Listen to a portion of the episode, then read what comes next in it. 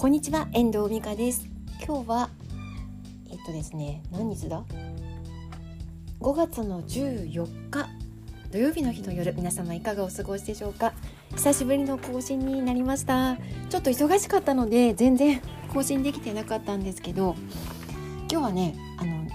この一つ前のポッドキャストで話していた値段にしたいことがたまったのでちょっとお話ししていきたいと思います。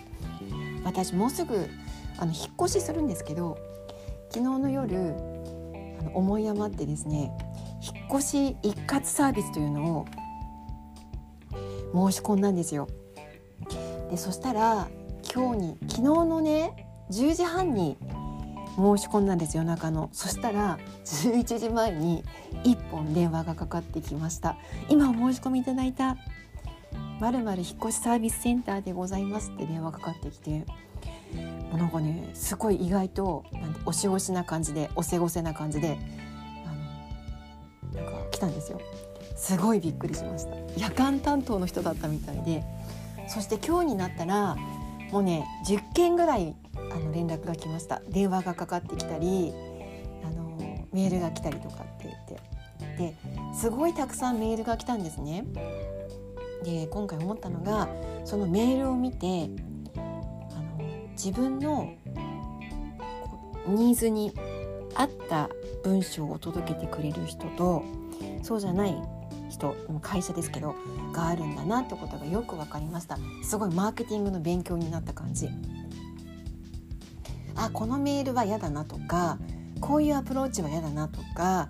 私がどういう意図でこの一括サービスを申し込んだのかっていうところについてあの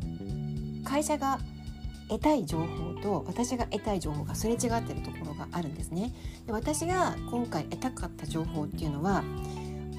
私が引っ越しをするにあたりその相場が知りたかったんですよ。どのぐらいの相場でうちの引っ越しができるのかっていうことを知りたくって一括サービスを申し込んだのでなんか細かい例えば訪問してきて訪問一括見積もりえ訪問見積もりっていうのはこ自分は望んでなかったんですね。でも行かないと分かりませんっていうところが結構あったりとかするんですけど中にはコロナ禍なので訪問で見積もりはしませんっていうところもあったしいろいろサービスに違いがあるんだなってことが分かりました。本当に面白いですよね。それでと私が今回まだ選んでないんですけど一つ候補に挙げてるのは個人事業主の人の引っ越しサービス。でこれは赤坊さんなんですけどツイッターで見つけた人なんですけどね。この赤坊さんの個人サービスっていうのは引っ越しの専門的なこう感じなんですよ。赤坊さんって個人事業の人がやってるサービスなんですけどなんかフランチャイズみたいな感じなのかな。意外と引っ越し専門でやってる人みたいでホームページもすごくしっかりしていてね。でツイッターで見たその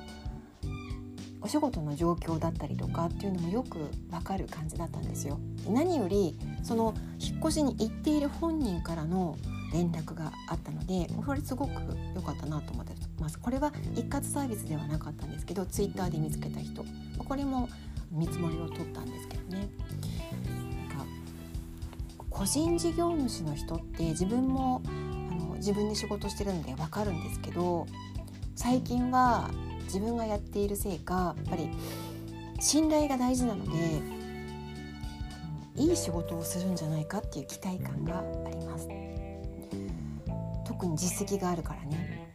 だけどこう大手企業になればなるほど雇われてる人だから、まあ、もちろん一生懸命仕事はしてくれているとは思うんですけれども、責任感とかその何て言うんだろうな